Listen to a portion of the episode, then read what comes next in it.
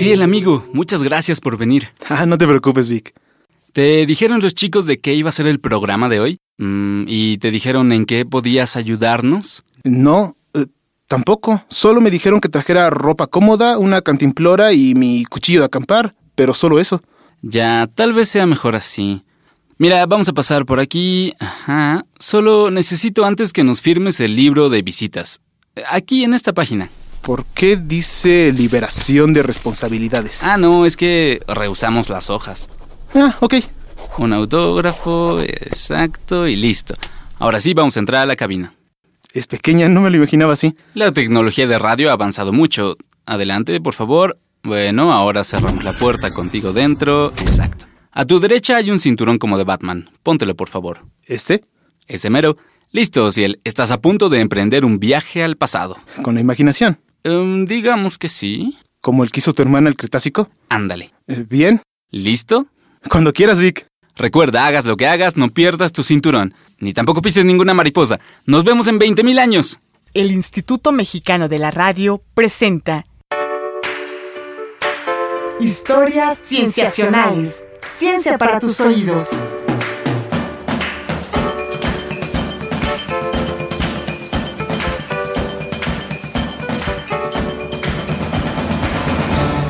Bienvenidos a Historias Cienciacionales. Mi nombre es Víctor Hernández. Para este episodio desempolvamos nuestra vieja máquina del tiempo porque nos causa inquietud la historia, pero no la historia humana, que no es exactamente nuestro tema, sino la historia antes de los humanos, los periodos de hace miles o millones de años.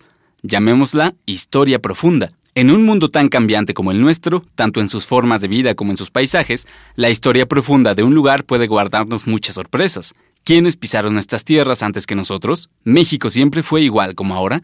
Para contestar estas preguntas mandamos a un enviado especial al pasado, específicamente a 12.000 años al pasado. Ociel Aguilar será nuestros ojos y oídos en aquel periodo. Ociel, ¿puedes escucharnos? Vic, ¿dónde estoy? No te preocupes, estás en el mismo lugar en que te mandamos, solo que 12.000 años en el pasado. ¿Y por qué no estoy flotando en el espacio? ¿Cómo? Sí, si me hubieras mandado al pasado, al mismo lugar donde estaba, la Tierra y todo el sistema solar se hubiera movido y yo estaría flotando en el espacio.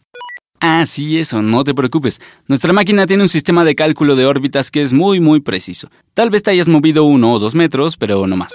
Ok, entonces, ¿en qué año estoy? Mira, a estas alturas ni vale la pena llevar la cuenta de los años. Más bien necesitamos periodos más grandes. Estás en los finales de la época pleistocénica. Ya, eso no me dice nada. Es un periodo que duró desde hace dos millones y medio de años hasta hace unos 10.000, 11.000 años. Oye, ¿no ese es el momento en el que había muchas glaciaciones? Sí, fíjate que sí. Solo me traje esta sudadera.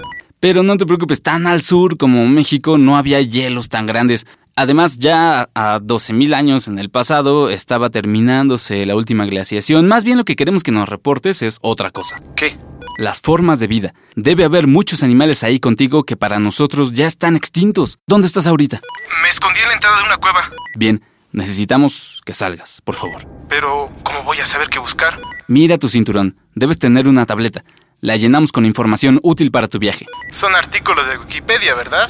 Sí, pero no solamente. También consultamos a un investigador especialista en el tema, un arqueólogo mexicano que se ha dedicado a estudiar la fauna de este tiempo. Pero una cosa es estudiar los huesos muertos e inofensivos y otra ver a los animales en su esplendor. Mira, enciéndela. Nos encontramos con el doctor Joaquín Arroyo Cabrales. Él es biólogo por la Escuela Nacional de Ciencias Biológicas del Instituto Politécnico Nacional, doctor en ciencias con especialidad en zoología por la Texas Tech University. Es miembro del Sistema Nacional de Investigadores Nivel 2 y actualmente es profesor investigador titular C del Laboratorio de Arqueozoología del Instituto Nacional de Antropología e Historia, así como coordinador de logística del Programa para la Conservación de los Murciélagos Mexicanos y de la Organización de Educación Ambiental Bioconciencia. Su investigación se enfoca principal, aunque no únicamente, en los mamíferos del Cuaternario de México. ¿Qué tal, doctor? Muchas gracias por estar acá con nosotros. Gracias por la invitación. Gracias. ¿Nos puede contar esta parte del continente, sobre todo aquí en México? ¿Cómo era hace unos 20.000 años? Claro, yo pienso que debió ser muy interesante ver, por ejemplo, justo aquí en, en, Cuenca de México, aquí en donde estamos pisando el paisaje con faunas muy semejantes, al menos en talla, a lo que podríamos ver actualmente en las sabanas africanas.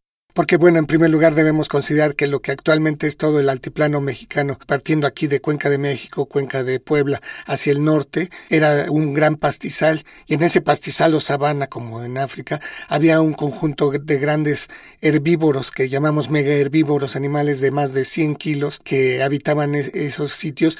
Y quizás el más representativo y que más hallamos en los depósitos del cuaternario en México son los mamuts, animales de gran talla que de mucho mayor talla que los elefantes africanos actuales, emparentados con esos animales.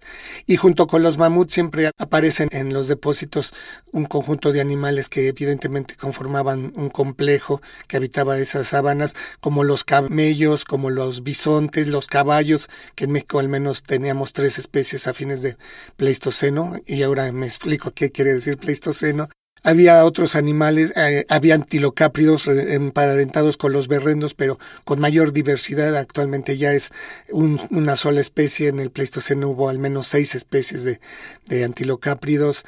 También hubo grandes depredadores, por ejemplo, había leones pleistocénicos de la talla del, león eh, africano, había el león americano, había el tigre dientes de sable, que siempre ha sido muy interesante. Sin embargo, uno de los depredadores eh, más abundantes eran los lobos pleistocénicos, un lobo de mayor talla que el actual. Hubo también un oso de gran talla, el oso de cara corta, que aunque se creyó en su momento que era el mayor depredador que existió en el continente, ahora se sabe que era más bien un animal carroñero. Entonces, sí, este conjunto eh, debió ser impresionante.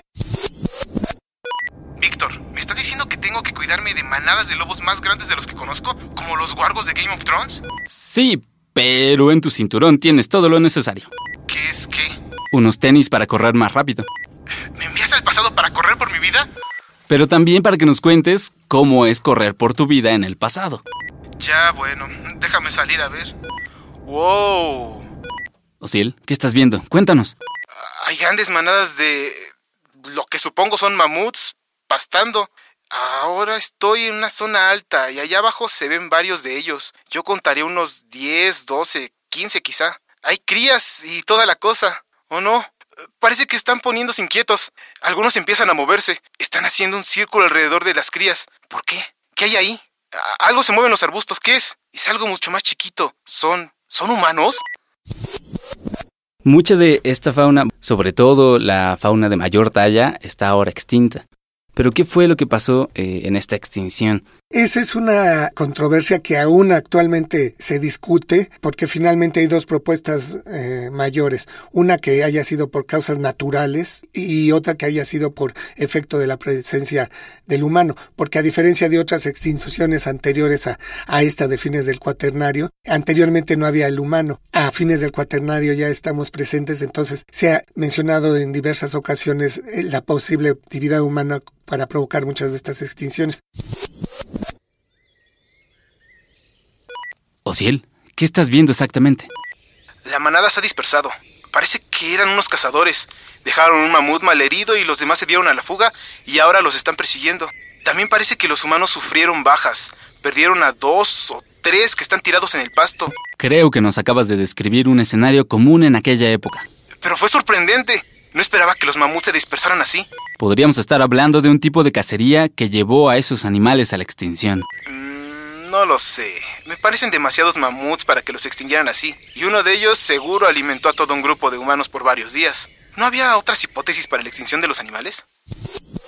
Dentro de las extinciones naturales también hay diferentes hipótesis. Por ejemplo, hay hipótesis que tienen que ver con los cambios del clima, con los grandes cambios que sí los hubo en el cuaternario, las grandes glaciaciones que provocaron enfriamientos y después en los interglaciales calentamientos que en muchos casos parte de la fauna no debió poder sobrevivir esos grandes cambios. Y también, por ejemplo, actualmente hay hipótesis que hablan de eventos catastróficos como la caída de un meteorito semejante a lo que sucedió en el Cretácico terciario con los dinosaurios también hay algunas hipótesis que hablan de ello. Entonces todavía hay una controversia muy grande. Yo sí creo que finalmente para muchas de estas especies sobre todo de megafauna, ya había llegado el final de su periodo evolutivo de esa especie, porque finalmente la extinción es un fenómeno natural que todas las especies van a presentar en algún momento. O sea, qué tan rápido que eso es lo que ahora actualmente el humano hemos aumentado esas tasas de, eh, extinción, pero eh, la extinción es un fenómeno natural que sucede. Entonces yo creo que ya parte de esta fauna venía a extinguirse. Y si el humano pudo dar el golpe de gracia, entre comillas,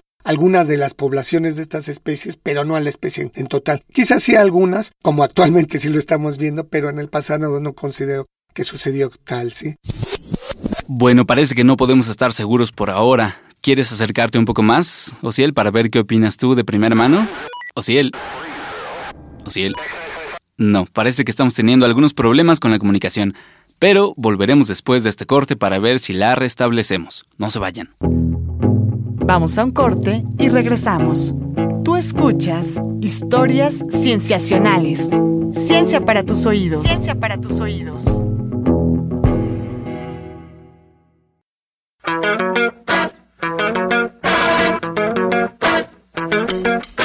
Estamos de regreso en Historias Cienciacionales.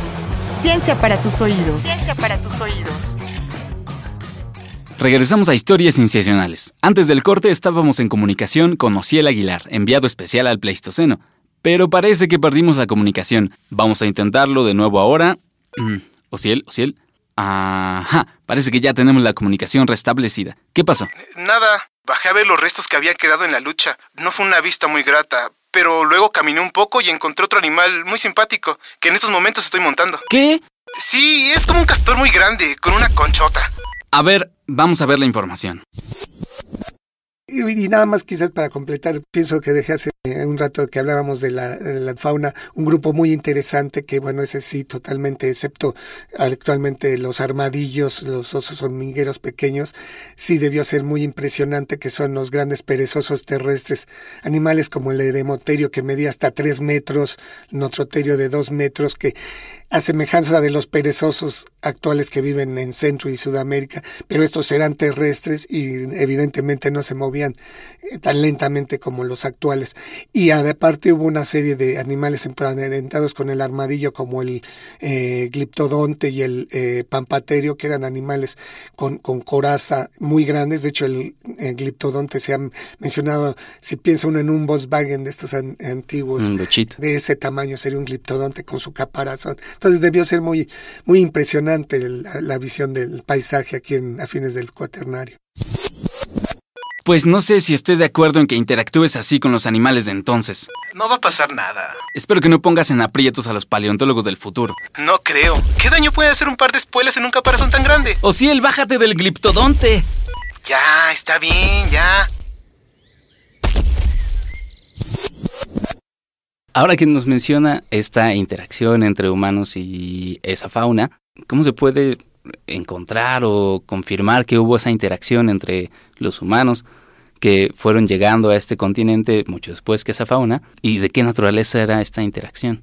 Sí, eh, esa es una de las discusiones más vívidas aún actualmente, porque finalmente, en primer lugar, tiene que tener uno justo esa contemporaneidad entre la fauna y la presencia humana, ya sea restos humanos o evidencia de esa actividad.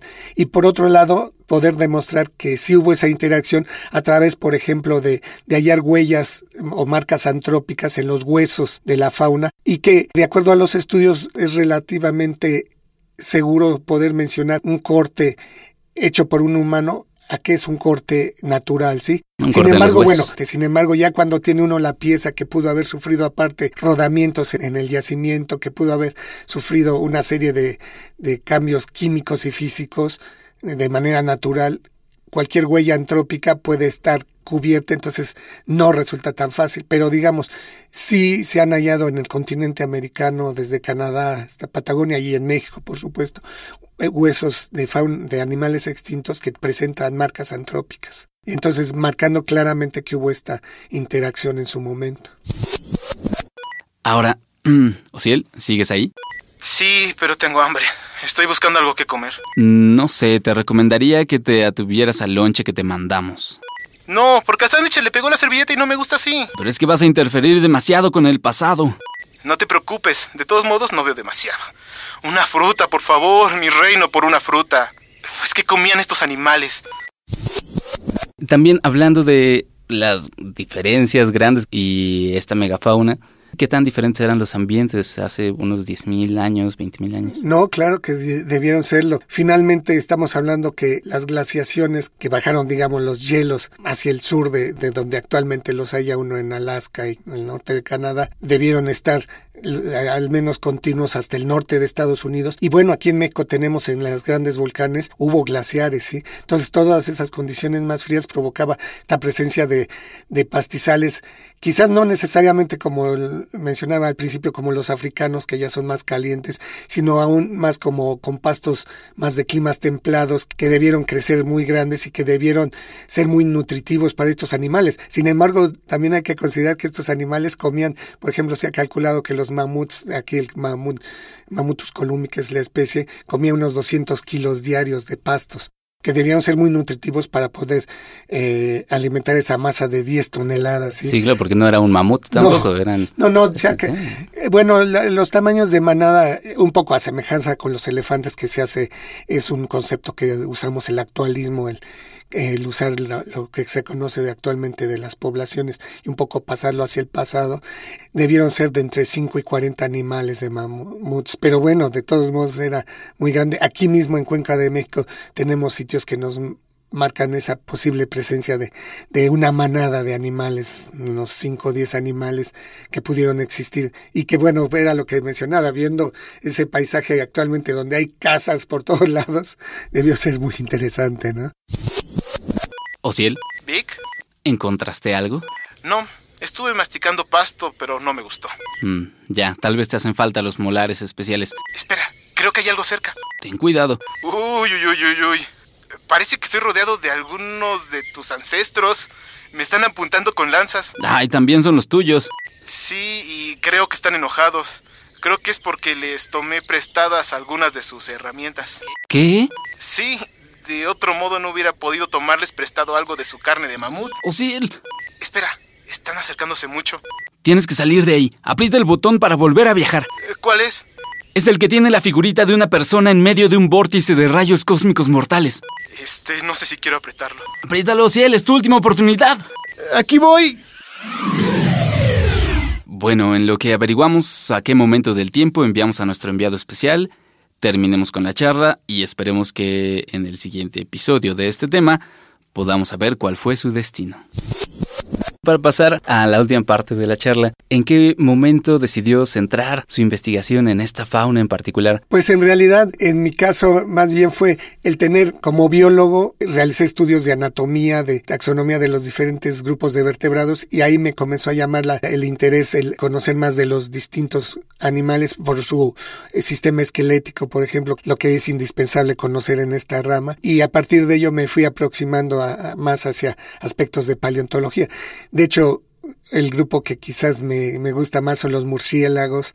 Por lo mismo estoy en este programa de conservación de murciélagos mexicanos. Y Desafortunadamente, bueno, los murciélagos es un grupo que el registro fósil es muy pobre, pero sí tenemos, de hecho en México somos de los países que tienen un registro, al menos para el, Pleistoceno, mucho más amplio que en otros países. De hecho tenemos aún especies extintas. Entonces, eso me fue acercando más a la paleontología y bueno, tuve la fortuna de poder ingresar al, al Instituto Nacional de Antropología e Historia, al laboratorio de arqueozoología, que me ha permitido, bueno, desarrollarme aún más en este campo. Y finalmente, para terminar, nos gustaría que nos contara qué es lo que más le maravilla. Híjale, esa es una pregunta muy interesante. Pues realmente yo creo que el, haber visto, como decía, estas manadas de, de, grandes mamuts que uno asocia mucho con tundras de Siberia, de las tundras aquí del norte del continente, pero que estuvieron aquí en, en México, que eh, estuvieron bebiendo en lo que era el lago de Texcoco, que tenían sus crías y que bueno, sufrían todas las interacciones tanto de depredación como de competencia con otros herbívoros. Yo pienso que eso debió ser eh, una visión maravillosa de, de hace 15 mil años aquí en Cuenca de México y contra lo que actualmente vemos, ¿no? Desafortunadamente. Yo creo que, que hubo también hasta animales que hasta muy recientemente estamos comenzando a conocer que alcanzaron a llegar de Sudamérica y un grupo que llamamos toxodontes, que era como un tipo de vaca, pero muy distinta y que en Sudamérica fue muy diverso. Y en México apenas lo conocemos que sí alcanzó eh, a llegar a fines de Pleistoceno. Entonces todavía, quizás también lo otro maravilloso es que todavía hay mucho más por conocer, ¿no? Por eso yo realmente invitaría a todos los jóvenes que están buscando su futuro que busquen por este lado del estudio de fósiles. Hay mucho que hacer aún. Pues doctor Joaquín Arroyo Cabrales, le agradecemos muchísimo el tiempo que nos da para esta charla. No, no, nuevamente muchas gracias por su invitación. Gracias.